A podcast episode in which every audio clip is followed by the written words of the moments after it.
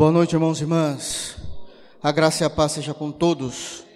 Graças a Deus porque estamos reunidos em Cristo para cultuar e enaltecer o santo nome da Trindade. Amém. Abram a sua Bíblia na carta aos Romanos, capítulo 5. Nós vamos dar continuidade nessa série de sermões pregados a partir da carta aos Romanos e temos aprendido aquilo que o Senhor tem falado aos nossos corações já há algum tempo. Romanos capítulo 5, nós vamos ler do verso 1 até o verso de número 11. Romanos 5, do verso 1 até o verso de número 11. Amém? Amém. Palavras do apóstolo Paulo, diz assim o texto: Sendo, pois, justificados pela fé, temos paz com Deus por nosso Senhor Jesus Cristo, pelo qual também temos a entrada pela fé a esta graça, na qual estamos firmes e nos gloriamos na esperança da glória de Deus. E não somente isso, mas também nos gloriamos nas tribulações, sabendo que a tribulação produz a paciência, e a paciência a esperança, e a esperança, perdão, a experiência, a experiência a esperança. E a esperança não traz confusão, porquanto o amor de Deus está derramado em nosso coração pelo Espírito Santo que nos foi dado. Porque Cristo, estando nós ainda fracos, morreu a seu tempo pelos ímpios.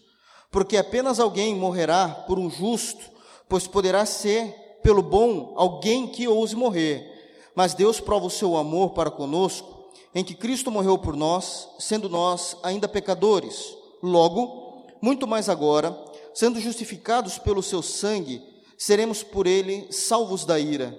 Porque se nós, sendo inimigos, fomos reconciliados com Deus pela morte de seu filho, muito mais estando já reconciliados, seremos salvos pela sua vida. E não somente isto, mas também nos gloriamos em Deus por nosso Senhor Jesus Cristo, pelo qual agora alcançamos a reconciliação. Amém? Feche os teus olhos, vamos orar. Senhor Deus, em nome de Jesus, nós nos reunimos como tua igreja. Nós oramos, Senhor, para que teu espírito possa ter a liberdade em cada coração aqui, trabalhe, mude caráter, mude compreensão dos textos bíblicos, que a tua palavra possa penetrar em cada coração e trazer mudança de vida nesse lugar.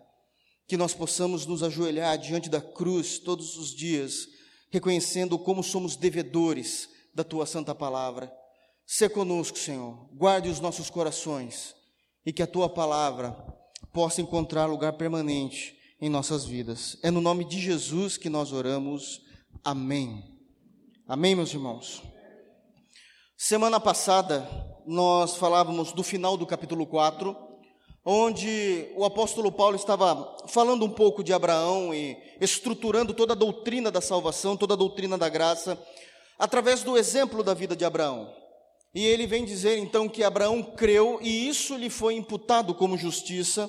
O que trouxe a salvação a Abraão não foi o cumprimento das obras da lei, como nós já temos tratado disso há algum tempo, não foi os cumprimentos da obra da lei, não foi os cumprimentos da lei de Moisés, até porque Moisés ele antecede, perdão, Abraão antecede Moisés. Então ele creu em Deus, tanto em Gênesis 12, quando Deus aparece a Abraão e diz para ele sair da sua terra e da sua parentela, e ir para o lugar aonde lhe era devido. Depois, em Gênesis 15, Deus vai mandar Abraão sair de sua casa, ali da sua tenda, vai dizer: Olhe para os céus, conte as estrelas se puder, e assim eu farei de ti uma nação e a tua descendência, e todas as famílias serão benditas a partir da tua geração. E depois, em Gênesis 17 e 18, novamente Deus aparece até Abraão, dizendo que ele chegou o momento agora de chegar à descendência de Abraão, de iniciar essa descendência e nós temos uma, uma visão bíblica de que de Gênesis 12 até Gênesis 17 se passaram 24 anos.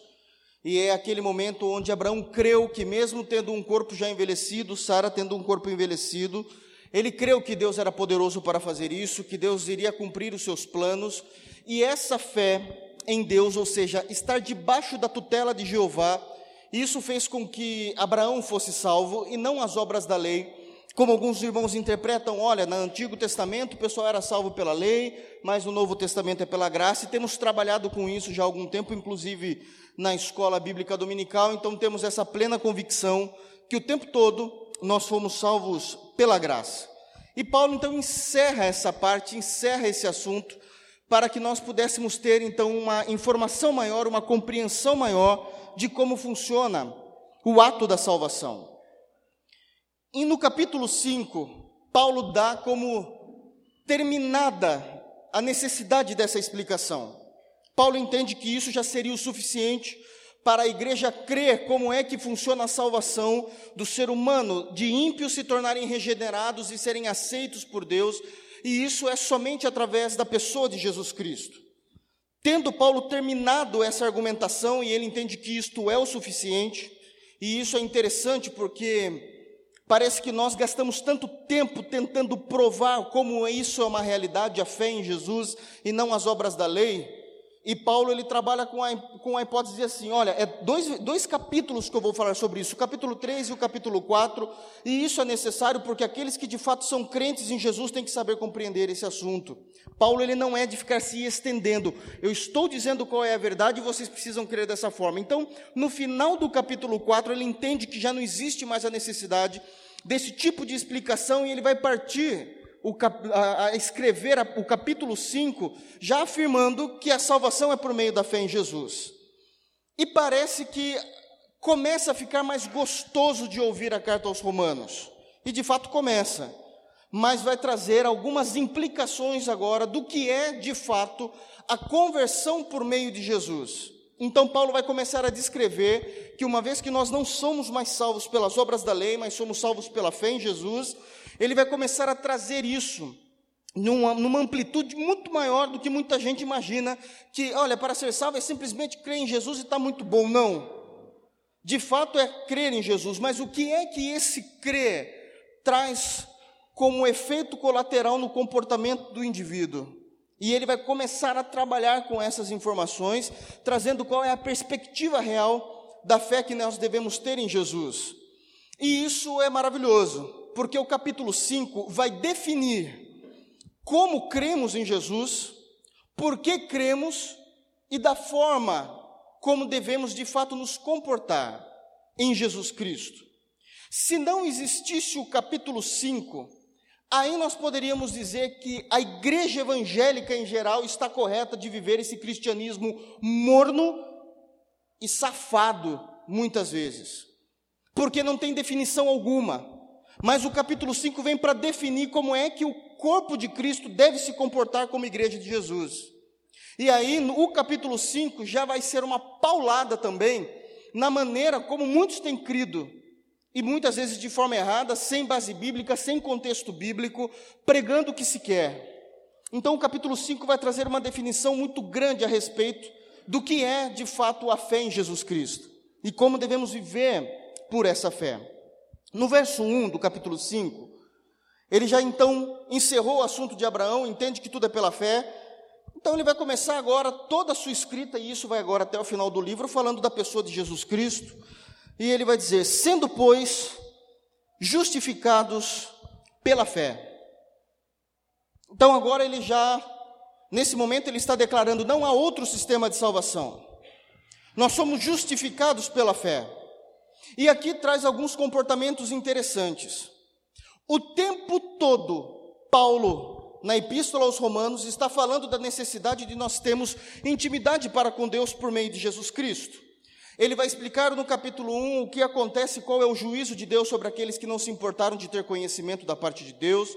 No capítulo 2, ele vai dizer que não importa a nacionalidade que você seja, o que importa é você crer em Jesus. Então, ele vai trazer todas aquelas explicações teológicas entre o povo judeu e o povo gentil. No capítulo 3, ele sai de nacionalidade e vai tratar agora com a individualidade. Todos pecaram e destituídos estão da glória de Deus no capítulo 4, ele esmaga por, por, de uma vez por todas a compreensão de que nós éramos salvos pela lei, ou que devíamos esperar alguma coisa da lei. Ele esmaga isso no capítulo 4. E aí ele vai trazer a grande revelação, que é isso que ele vai seguir até o final, dizendo que nós somos justificados pela fé em Jesus, e aqui tem um ponto extremamente importante que a igreja de Cristo precisa compreender. A genuína fé em Jesus Cristo, ela nos aponta para sermos justificados diante de Deus. E este é o verdadeiro objetivo da fé na pessoa de Jesus Cristo. Tudo que nós usamos, tudo que nós defendemos como resultado prioritário da fé em Jesus, em lugar da justificação, ou seja, de sermos salvos da ira e da condenação de Deus sobre nós, isto é heresia. Não é esse tipo de fé cristã que a Bíblia tem explicado há mais de dois mil anos no Novo Testamento. Nós achamos que a fé, ela nada mais é do que um poder do ser humano. É isso que tem se pregado. Então é assim, você vai fazer aquilo, alguém diz, ou alguém ensina para você, toda fazendo, eu já dei esse exemplo que acho que é mais simples. Olha, amanhã você vai na concessionária da BMW e você vai tirar uma BMW para você. E você vai dizer assim, mas é fica um pouco complicado porque a prática do mercado é o seguinte: eu não tenho renda o suficiente para tirar um carro desse. Geralmente é assim, eu não tenho. Então geralmente é isso. Então você não vai conseguir. E aí um herege vai dizer assim: você vai fazer isso pela fé. Isso não está nas escrituras sagradas. Isso não está nas Escrituras Sagradas. O que é que a fé nos leva, uma fé genuína? A termos vida para com Deus. Aliás, quando o autor de Hebreus vai escrever a respeito da fé, no capítulo 12, ele vai dizer o seguinte: Vocês não podem desanimar da fé cristã, vocês precisam olhar para Jesus Cristo, o qual é o autor e o consumador da fé. E aqui ele tem uma teologia tremenda nesse texto. A fé tem um começo e a fé tem um fim. O autor, a fé genuína, não é aquela que eu acredito e transformo essa fé cristã na minha mente e no meu coração em meditação, pensamento positivo. Vai acontecer, vai dar certo, vai dar certo. Eu creio. Isso é estranho às Sagradas Escrituras. A fé é aquela que é o autor e o consumador. Jesus é o autor da fé em nossos corações. Ele inicia essa fé. E essa fé tem um fim. O fim da fé também é em Jesus, o consumador dela. Toda fé que não brota em nosso coração por meio de Jesus Cristo, e ela não nos leva de volta até Jesus Cristo não é a fé cristã. Não é a fé cristã. O resultado imediato da fé é a nossa justificação para com Deus. O que passar disso é fruto de lorota teológica que começou há mais ou menos há 80 anos atrás porque nunca foi pregado dessa maneira. Nunca existiu essa compreensão na história da igreja. É só ler a história da igreja. Isso é algo novo. Com moveres, porque agora é o novo de Deus. O novo de Deus eternamente será Jesus Cristo. Não há nada após Jesus Cristo. Ele é a nova aliança e não há nada que sobrepõe a nova aliança. Então olhamos para Jesus, o qual é o autor e o consumador, é o que consome a nossa fé. A fé não tem outro ponto de parada, é uma linha reta na pessoa de Jesus. O que passar disso é misticismo é crenças que nós não vamos encontrar bases bíblicas para defender da forma como nós cremos. Não vamos encontrar bases históricas confiáveis. Não vamos é, encontrar exemplos desse tipo de fé no ato da reforma protestante. Não vamos encontrar esse estilo de fé quando estudamos história da igreja e vamos para o primeiro século, no período apostólico.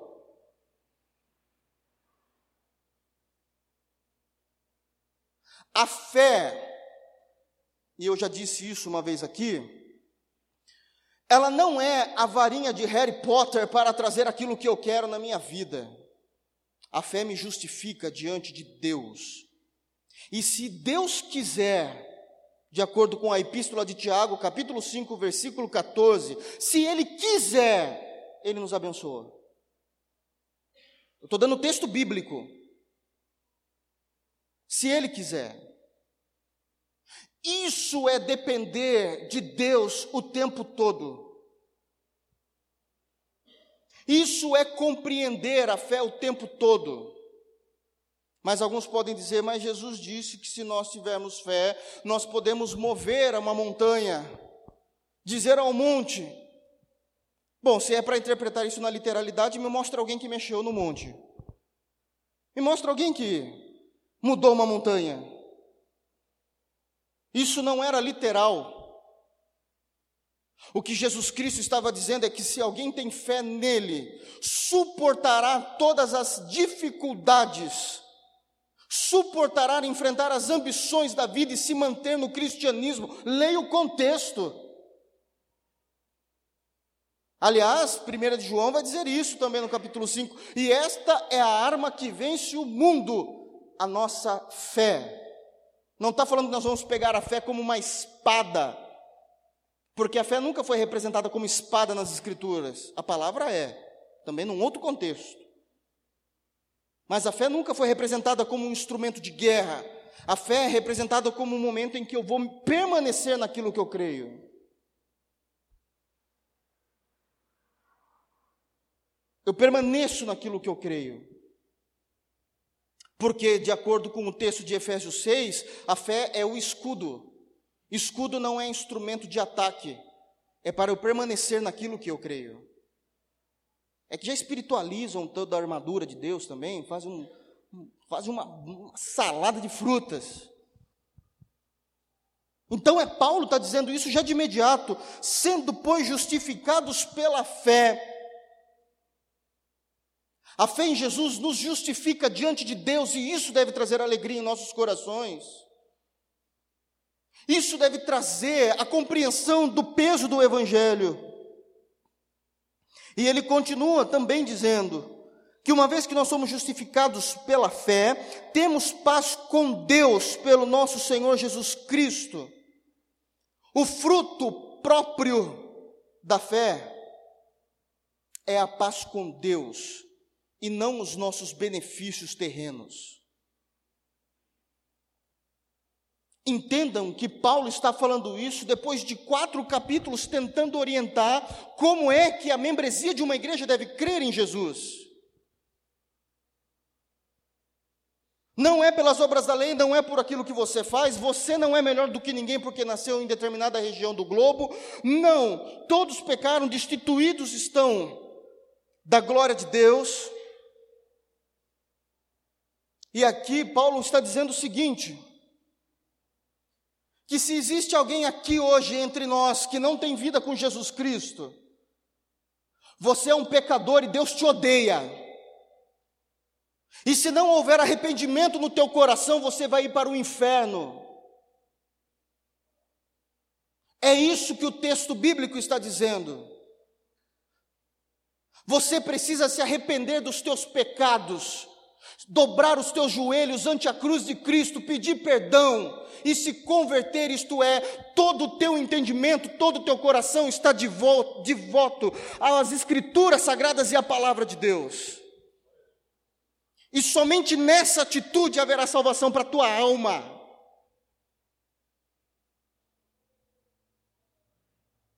Só há tua justificação diante de Deus se houver fé em Jesus, e eu preciso corrigir aqui explicar para que ninguém entenda errado. Fé em Jesus não é acreditar em Jesus. Fé em Jesus é ter Ele como Senhor E ter Jesus como Senhor é compreender as Escrituras sagradas e viver por aquilo que a Bíblia pede que você viva. Fora disso, Deus te odeia.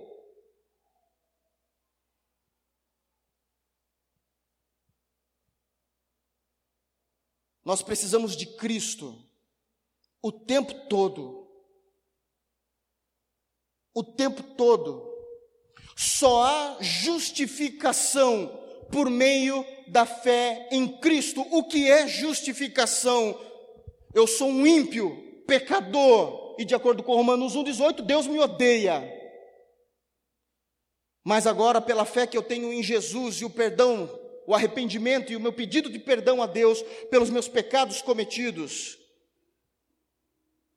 eu me torno justo diante de Deus pelos méritos de Cristo na cruz. Isso é evangelho. Eu não sei qual o tipo de evangelho que vocês têm ouvido, mas é esse o evangelho pregado por Jesus e pelos apóstolos. Não é o evangelho venha e Deus vai te dar, Deus vai fazer isso, não é. Se não houver arrependimento, quebrantamento de coração e a tua vida entregue a Jesus Cristo, só lhe resta a ira de Deus sobre a tua vida. Evangelho de João, capítulo 3, leia o último versículo: fora de Cristo só existe a ira de Deus.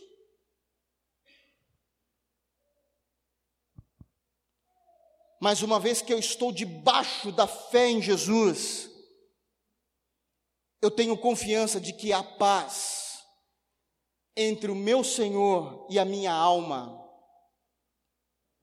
a paz entre Jeová e a minha existência. E eu não serei mais julgado por Deus por meio daquilo que Cristo fez por mim na cruz. É isso que está exposto em Romanos há mais de dois mil anos e esquecemos de pregar à igreja. E ele traz um convite a essa fé em Jesus no versículo 2, e ele faz isso para a própria igreja porque ele entende que a igreja estava perdida nos conceitos bíblicos e teológicos, e no verso 2 ele vai dizer: pelo qual também temos entrada pela fé a esta graça. Existe essa possibilidade de aceitação em Deus, e temos entrada a esta fé por esta graça. Qual graça? Bom, é difícil falar tudo de graça agora. Já falamos em alguns alguns domingos consecutivos sobre graça, mas a graça específica que Paulo está citando aqui é a obra de Cristo na cruz. Isto lhe dá acesso ao Pai e podemos entrar a esta graça. Aliás, qual é o ministério de Jesus? Não é te dar 30, 60 e 100 vezes mais. O ministério de Jesus é te reconciliar com Deus eu gostaria que os irmãos abrissem em 2 de Coríntios, capítulo 5, para que nós pudéssemos entender um pouco melhor do que é que Paulo está falando. Ele vai trazer esse assunto também na igreja de Coríntios. Então, em 2 Coríntios, capítulo 5, a partir do versículo 17, que é um texto muito conhecido, mas a gente se esquece de ler o contexto dele. Todo o resto depois do texto. 2 de Coríntios 5,17 diz assim: Assim, se alguém está em Cristo, isto é, se converteu a Jesus Cristo, nova criatura é. As coisas velhas já passaram, eis que tudo se fez novo. A gente só fica nesse texto. E isso é uma verdade. Se estamos em Cristo, fomos perdoados, somos novos diante de Deus, e existe uma nova história, um novo jeito de se viver diante de Jesus e diante do Pai. Isso é fato. Mas vem a explicação disso. Por que é que isso acontece? Verso 18. Como é que nos tornamos então nova criatura e tudo se fez novo? Tudo isto provém de Deus. A conversão provém da parte do Pai. Tudo isso provém de Deus, que nos reconciliou consigo mesmo por Jesus Cristo e nos deu o ministério da reconciliação. Jesus Cristo não é o nosso degrau para nós alcançarmos as bênçãos que nós queremos. Jesus Cristo é aquele que nos reconciliou com Deus e esse evangelho tem se perdido. É disso que o texto está dizendo. Está muito claro que Deus fez isso, nos reconciliou consigo mesmo por meio de Jesus e nos deu o ministério da reconciliação. A alegria daquele que é salvo em Jesus está no fato de sermos reconciliados com Deus. Essa é a nossa alegria, essa é a nossa glória. Paulo vai falar disso em Romanos, daqui a pouco nós falamos. E ele explica: isto é, Deus estava em Cristo, reconciliando consigo mesmo, perdão, Deus estava em Cristo reconciliando consigo o mundo, não lhes imputando os seus pecados, e pôs em nós a palavra da reconciliação. Crer em Jesus não é acreditar que Ele existe, é muito mais profundo do que isso. Crer em Jesus é compreender em nosso coração que existiu por meio de Cristo o perdão dos nossos pecados e a reconciliação do homem caído para com Deus. O que passar disso é heresia. É disso que o texto está dizendo. Pastor, mas não há bênçãos de Deus? Há consequências, e se Ele assim quiser, Sejamos sinceros. Por que é que isso não aconteceu? Porque ele não quis. É simples. Porque Deus nunca doutrinou essa realidade. Você vem para o meu filho e eu te darei tudo. Não existe isso. Não no Novo Testamento. Pelo contrário, o Novo Testamento é marcado por resignações dos cristãos, por negação dos cristãos, abnegação da nossa vida. Então ele estava em Cristo reconciliando consigo o mundo, não imputando em nós mesmos os nossos próprios pecados, mas pôs em nós a palavra da reconciliação, de sorte que somos embaixadores da parte de Cristo, como se Deus por nós rogasse. Rogamo-vos, pois, da parte de Cristo, que vos reconcilieis com Deus. Aliás, esse é o motivo de estarmos aqui hoje. Além de lhe prestar culto, Queremos nos reconciliar com Deus de, por causa dos nossos pecados e participarmos da ceia. Esse é o rogo bíblico. Em outras palavras, para entender melhor, não ser tão teólogo, se convertam, se arrependam, tenham a Bíblia como a palavra final para tudo aquilo que você faz e para tudo aquilo que você decide tudo aquilo que decidimos, não nos importando com os textos bíblicos, prova com clareza que amamos mais os nossos desejos do que o próprio Deus. Mostra com clareza, portanto, reconciliai-vos. Reconciliai-vos.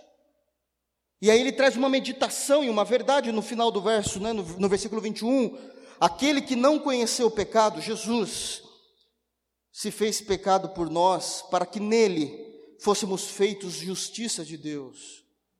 E isso é um tipo de meditação que precisa estar todos os dias diante de nós. Isso significa que precisamos reavaliar o nosso cristianismo. Que precisamos reavaliar o nosso cristianismo porque senão seremos a vergonha do cristianismo para a própria igreja e para o mundo. Aquele camarada é crente? É, pois é, ele é, vai na igreja. Sério? E isso faz com que você se torne, eu me torne, um peso para a igreja de Jesus Cristo. É sério o que é o cristianismo, né? Romanos 5, vamos voltar lá, irmãos? Então, pelo qual também, verso 2, temos a entrada pela fé, esta graça, na qual estamos firmes.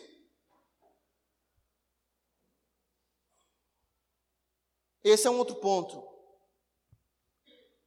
O cristianismo real é aquele no qual nós devotamos a nossa vida ao Evangelho, o homem todo, para o Evangelho todo, de tal maneira que nós venhamos nos permanecer firmes nas Sagradas Escrituras. Eu sei que existem altos e baixos em nossas vidas, por isso o texto diz: reconciliai-vos. Vocês precisam estar firmes se não houver firmeza na posição cristã de vocês, digam o que quiserem, só não falem que são cristãos. 1 Coríntios, capítulo 15, versículo 58, diz o seguinte: Portanto, irmãos, sede firmes e constantes, sempre abundantes, pois o vosso trabalho não é vão no Senhor. Esse trabalho não é trabalho ministerial. Esse trabalho é a labuta diária que você tem com a tua alma para se manter cristão diante desse mundo. Firmes, constantes, e aí vai se falar o seguinte: e abundante. Tem que haver crescimento. Isso é cristianismo. E isso não será em vão. Isso não será em vão, é o texto, aliás, tem todas as confirmações, no qual estamos firmes, ainda no verso 2 e final, e nos gloriamos na esperança da glória de Deus. Há mais ou menos 15 anos atrás, estou falando de Sorocaba, há mais ou menos 15 anos atrás, era muito comum você ver cristãos se alegrando com a volta de Cristo dizendo: Olha, essa é a minha esperança. Oremos para que o Senhor volte. Cantávamos Maranata. Hoje é mais ou menos assim. Estou dando, falando em tese, uma hipótese. Jesus Cristo vai voltar amanhã, mas eu nem me casei ainda. Jesus Cristo vai voltar amanhã, logo agora que eu consegui o trabalho dos meus sonhos. Não há prazer na volta de Cristo, há alegria na nossa vida mundana. Isso começa a dar um sinal vermelho no nosso cristianismo. Existe uma glória,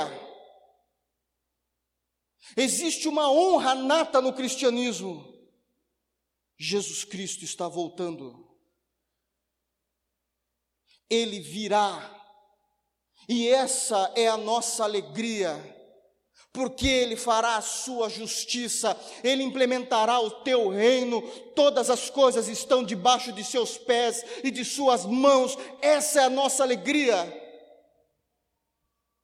É nisso em que nos gloriamos, e nos gloriamos, chamamos atenção, tomamos como glória própria a volta do Senhor a esperança da glória de Deus. E não somente isso. Verso 3: E não somente isso, mas também nos gloriamos nas tribulações, sabendo que a tribulação produz a paciência. Esse é um outro ponto. Paulo sabia que uma vez que a igreja de Roma tomasse uma posição diante de Jesus Cristo, a igreja seria perseguida, mal falada, criticada, satirizada. E isso traria algumas imposições pessoais para aqueles irmãos. Os judeus com certeza mandariam cristãos embora se trabalhassem para eles, porque confessavam Jesus Cristo. As irmãs seriam excluídas do seu círculo social com as judias da época. Isso traria implicações pessoais. E assim somos nós. A tribulação não pode trazer lamúria diante de Deus. Mas alegria por sermos perseguidos ou atribulados, tentados por causa da nossa fé em Jesus. Certa vez Jesus, Jesus Cristo disse isso. Se perseguem o vosso mestre, quanto mais os seus súditos. Então deve haver alegria e uma compreensão lógica. A tribulação produz paciência. Essa palavra paciência no grego não é a paciência de eu ser uma pessoa calma. Puxa, nossa, longânimo, não. Essa paciência é perseverança. É perseverança. Quanto mais atribulado eu sou, mais persistente eu ficarei no Evangelho de Jesus. Tomás de Aquino uma vez disse o seguinte, no período da reforma protestante: mata um cristão, o sangue deles parece semente e aparece dois. Isso é a persistência dos santos. Se mata um cristão, surge dois, porque o sangue deles é como sementes.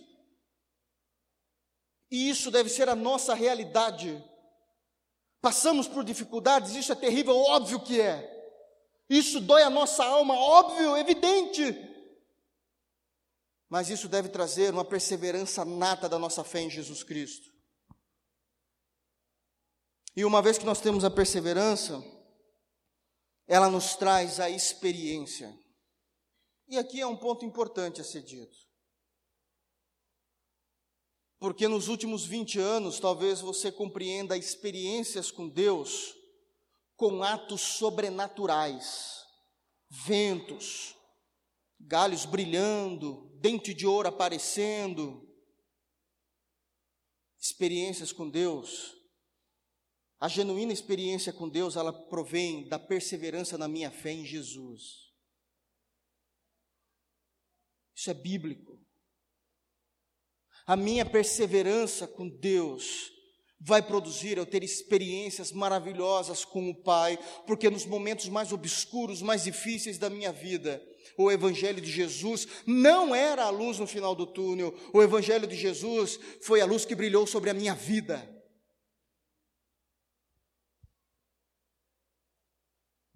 É como os grandes pensadores e filósofos do mundo antigo, eles diziam que cada vez que aparecia um grande filósofo, se nascia uma luz. E aí Vitor Hugo, ele vai dizer o seguinte: mas quando Jesus Cristo nasceu, aí surgiu o sol. Não é uma luz.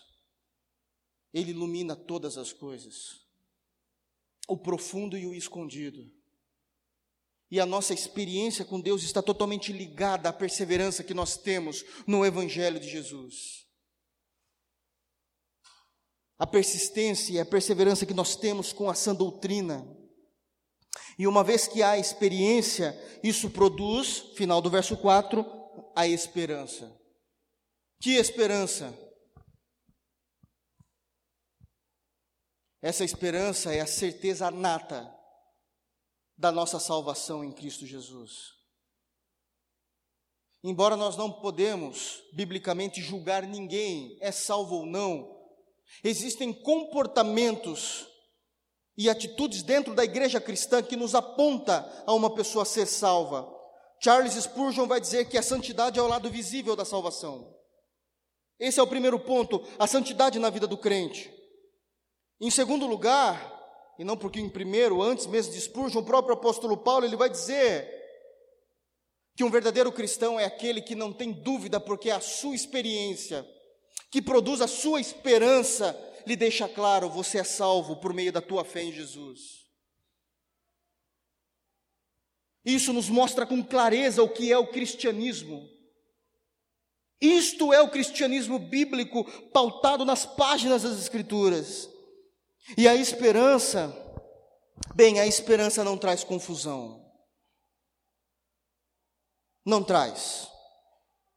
A esperança não traz dúvidas porque essa esperança não é uma elaboração mental psíquica boba de um coração com todo o respeito do mundo sentimental. Eu acho que é assim. Que Deus é tão bom. Eu acho. Não! A esperança cristã ela é forjada na tribulação que produz a perseverança, e a perseverança produziu a experiência, e a minha experiência agora com Cristo, por meio da perseverança, me, ilumina e traz com clareza a esperança que há em Cristo. Isso é evangelho. E isso é nada mais do que uma grande denúncia que o apóstolo Paulo está fazendo às obras. Porque é disso que ele está falando no capítulo 4. Está seguindo a sequência. Está seguindo a sequência. Então, essa é a esperança cristã, pautada na perseverança do Evangelho. E ele diz isso, porquanto o amor de Deus está derramado em nosso coração pelo Espírito Santo que nos foi dado.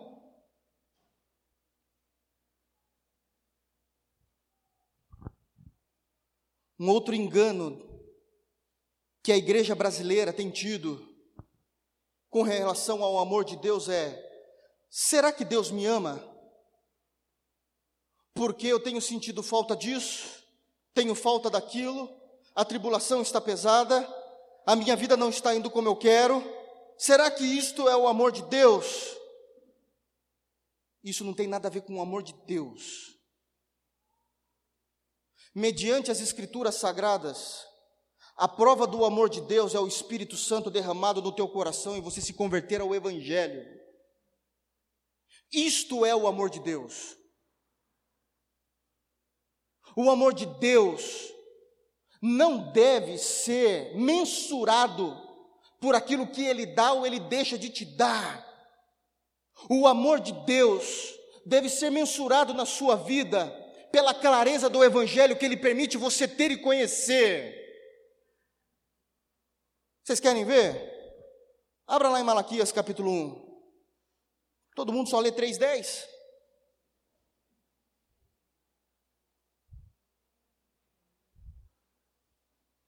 Aqui vai ter uma exposição bíblica do amor de Deus. Alguns irmãos já conhecem esse texto porque isso traz uma grande informação sobre a verdade de Deus. Malaquias capítulo 1, versículo 1. Malaquias, ele é o único profeta que ele é diferente na Bíblia, na maneira e na estrutura gramatical escrita. Porque todo o livro profético do Antigo Testamento, ele é escrito de forma histórica e declarativa, são declarações, profecias, escritos. Malaquias é o único que vai ter um diálogo entre Deus e o homem o tempo todo, é de perguntas e respostas, a estrutura gramatical do livro. Então, já de início começa assim, o capítulo 1, versículo 1. Peso da palavra de Jeová.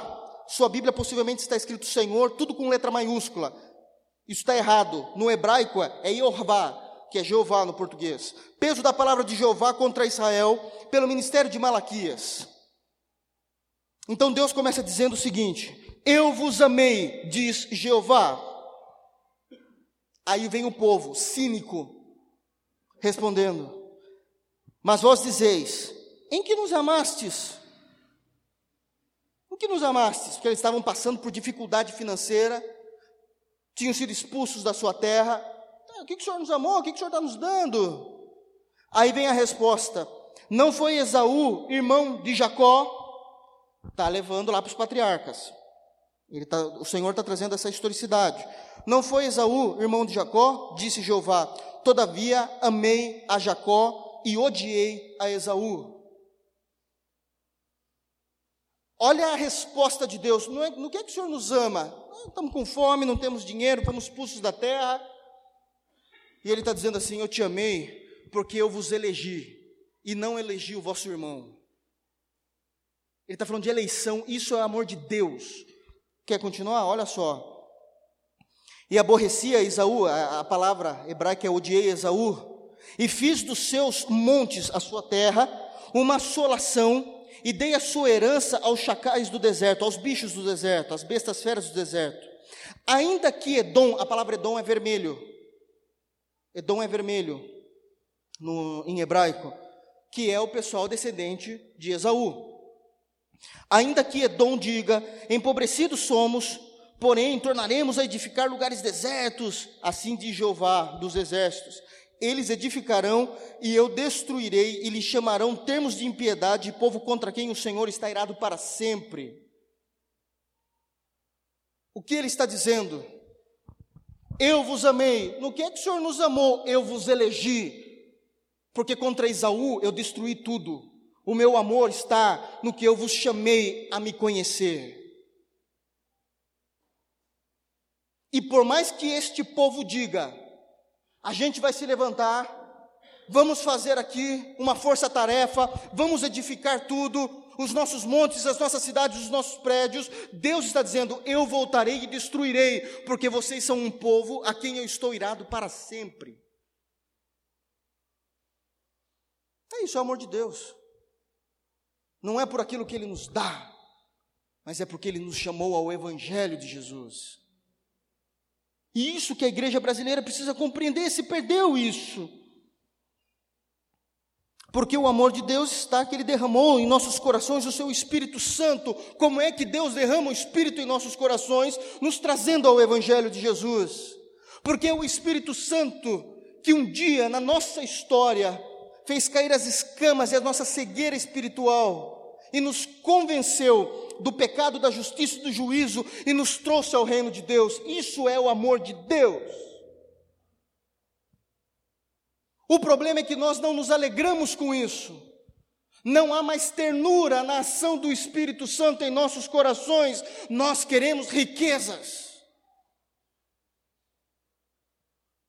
Nós queremos curas ao, ao invés do Espírito. Queremos libertação ao invés do Espírito como se o Espírito não fizesse tudo isso por nós.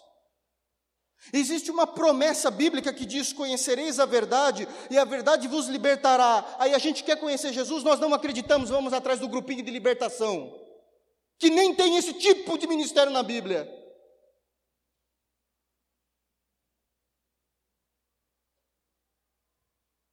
O que nos liberta é a palavra.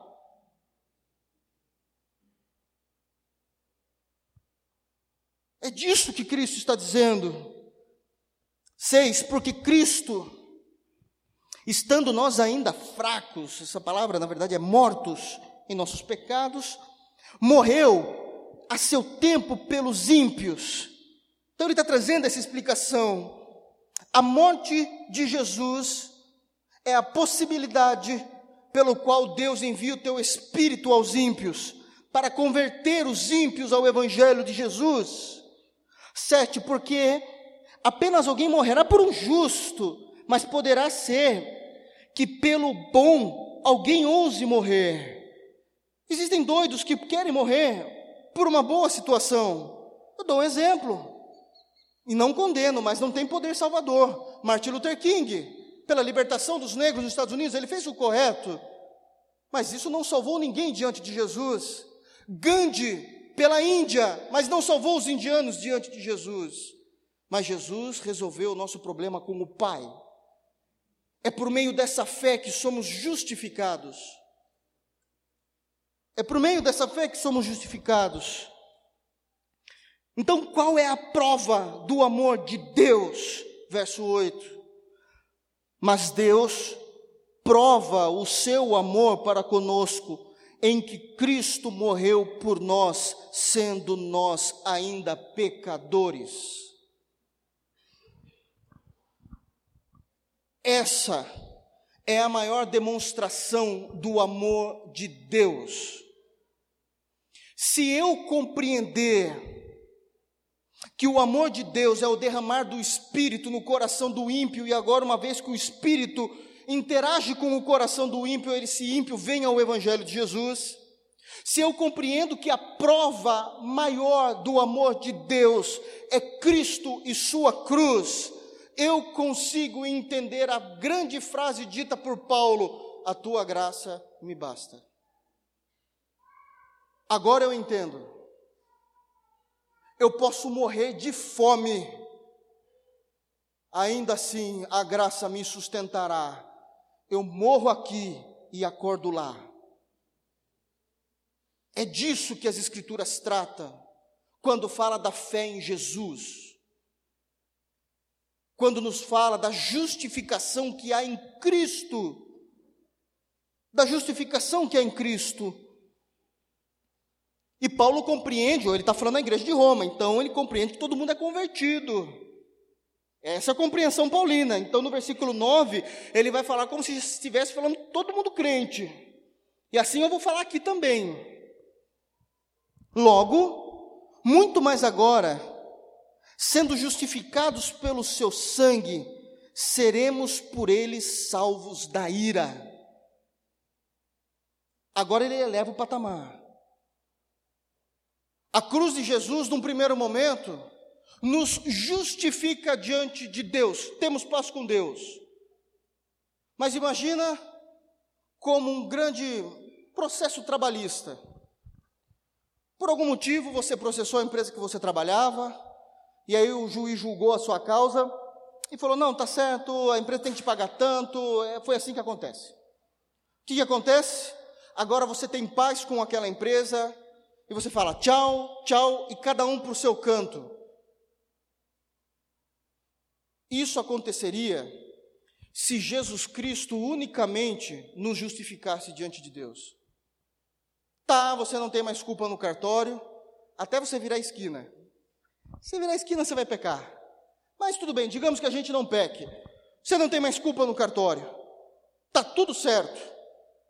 Mas eu não tenho intimidade com você e você não tem intimidade comigo. Então, Paulo está ilustrando o que a fé em Jesus faz. O primeiro ponto é justificar, mas ficar só na justificação ainda me torna separado de Deus. Mas vai além do que isso. Muito mais agora, sendo justificados pelo seu sangue, seremos por ele salvo da ira. Não haverá juízo de Deus sobre mim, porque agora, em Cristo Jesus, eu estou próximo do Pai. Há intimidade em Cristo da minha vida para com Deus. E isso também é sério. Eu não sou apenas justificado. É, é, vou dar um exemplo. Tácito. Eu vejo irmãos muitas vezes falando assim: Meu Deus do céu, não quero nem imaginar no juízo final. Pelo amor de Deus, se você é salvo e foi justificado em Cristo, você não vai passar pelo juízo final. Juízo final é para os ímpios. Eu juro por Deus que isso está em Apocalipse faz mais de dois mil anos. Você não vai estar no juízo final para ser julgado. Nós passaremos pelo juízo dos crentes. Juízo dos crentes não é para salvação e condenação. Romanos 8, aqueles que estão em Cristo Jesus já não há mais condenação. Então, para que eu vou passar pelo juízo? Então, o que é o juízo de, dos crentes? O juízo dos crentes são os galardões. Aí é problema seu com Deus. É o juízo dos galardões. Já somos salvos pela fé em Jesus. Essa esperança não traz confusão. Conseguem entender? Então, uma vez que agora eu fui justificado, eu também sou salvo do juízo.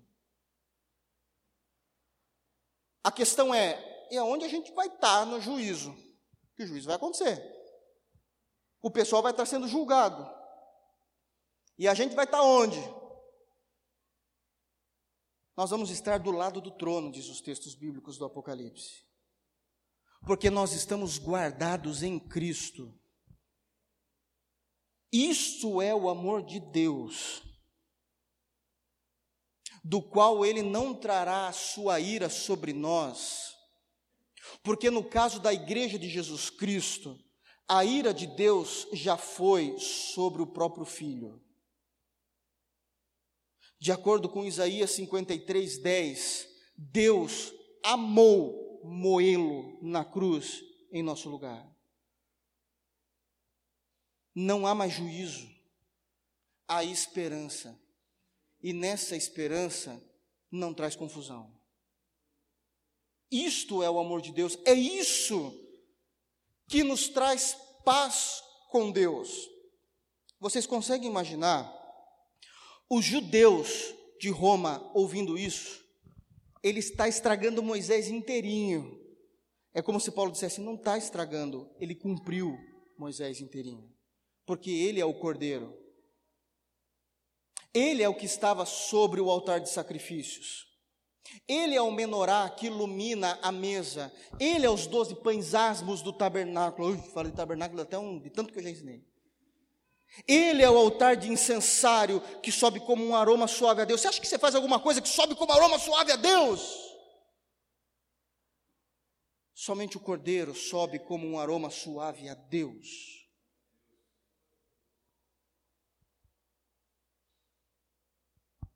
É disso que Paulo está falando, já não há mais juízo, não há mais ira, há paz com Deus, há esperança, na esperança não há confusão. Tudo isso por quê? Mediante a fé genuína em Jesus Cristo.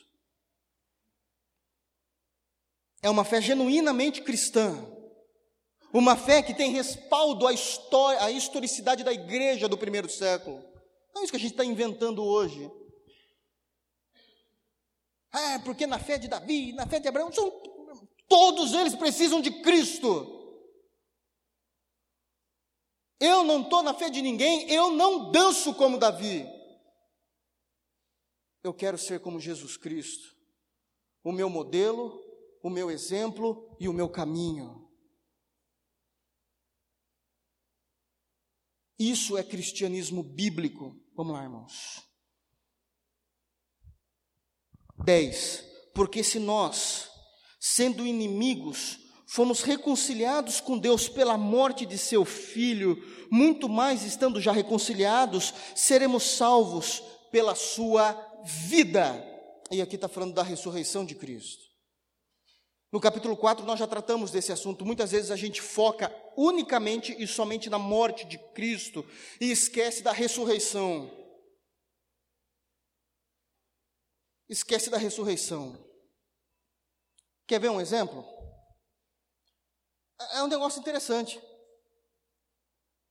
Cristãos comemorando Páscoa. O que, que é isso?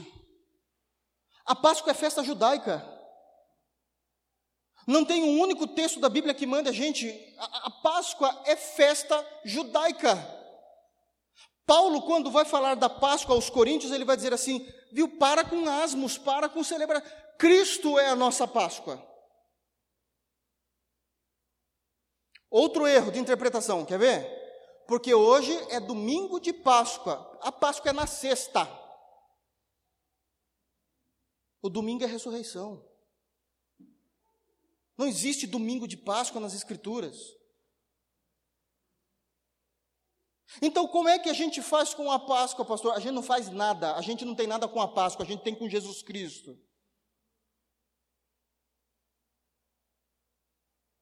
O pior dos piores, na Páscoa, geralmente você entra em algumas igrejas que você fala, mas isso aqui, isso aqui é uma sinagoga.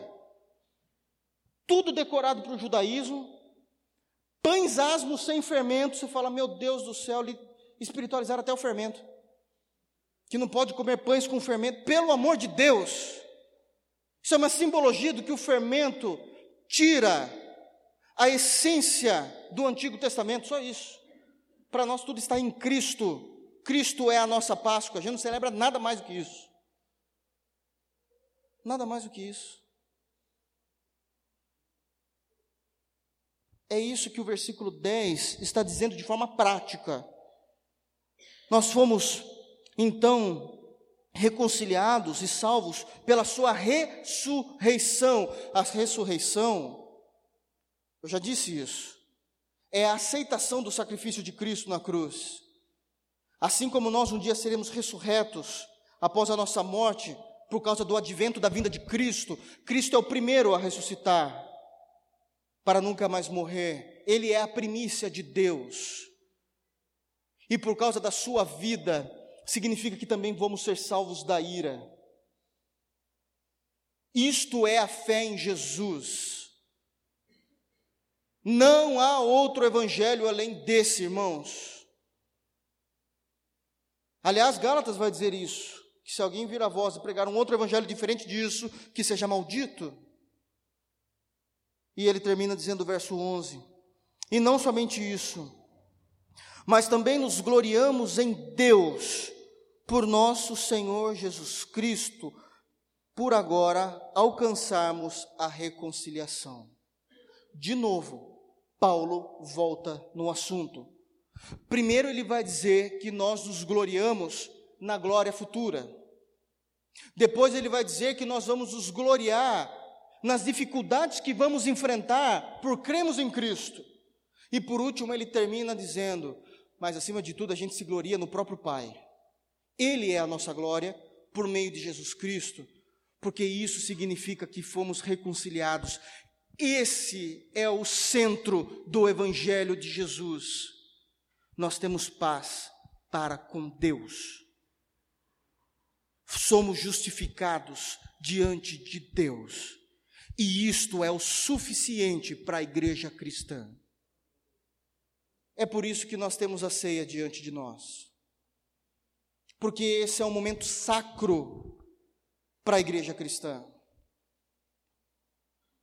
E é tão sagrado que vai dizer lá em 1 Coríntios 11 que aquele que come do meu corpo ou bebe do meu sangue indignamente será culpado da morte ou do corpo do Senhor.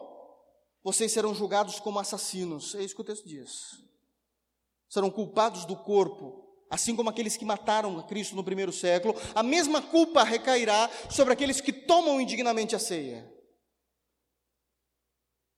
Não, então como é que a gente faz? Bom, nós estamos reconciliados para com Deus e vivendo um cristianismo genuíno, nós temos paz com Deus, por isso podemos assentar à mesa com Ele. E é isso que nós vamos fazer hoje. Celebrar o fruto do Espírito Santo em nossos corações, que é a fé em Jesus. E isso deve alegrar a nossa alma e nos gloria diante de Deus. A igreja de pé.